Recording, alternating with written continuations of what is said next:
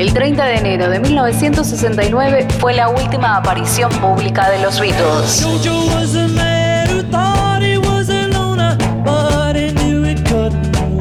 Las sesiones de lo que iba a ser el nuevo disco de los Beatles, que sería titulado Get Back, empezaron el 2 de enero de 1969 en los estudios cinematográficos de Twickenham, en Londres. Sin embargo, la dinámica no compatibilizaba con la estabilidad del grupo.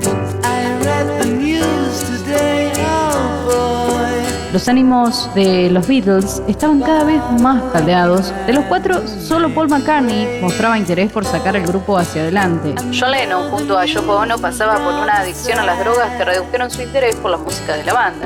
Mientras tanto, George Harrison se sentía menospreciado por el resto de sus compañeros que no apreciaban su virtud como compositor.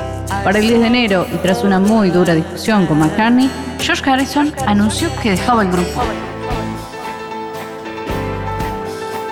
La cuestión acerca de dónde, cuándo y cómo se iba a hacer el concierto se debatió desde los primeros días de las sesiones. Después de barajar ideas como tocar en un hospital rodeado de niños enfermos, otra a bordo de un barco con multitud de admiradores o frente a las pirámides de Egipto, finalmente se optó por una idea ingeniosa. A la hora del almuerzo del 30 de enero, The Beatles tocarían sobre la terraza de Apple Corps.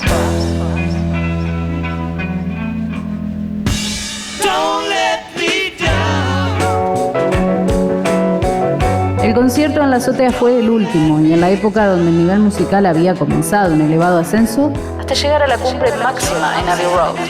No obstante, no se trató realmente de un concierto, sino de una actuación improvisada en la que ni siquiera había público, salvo trabajadores de las oficinas de Apple Corps y algunos policías.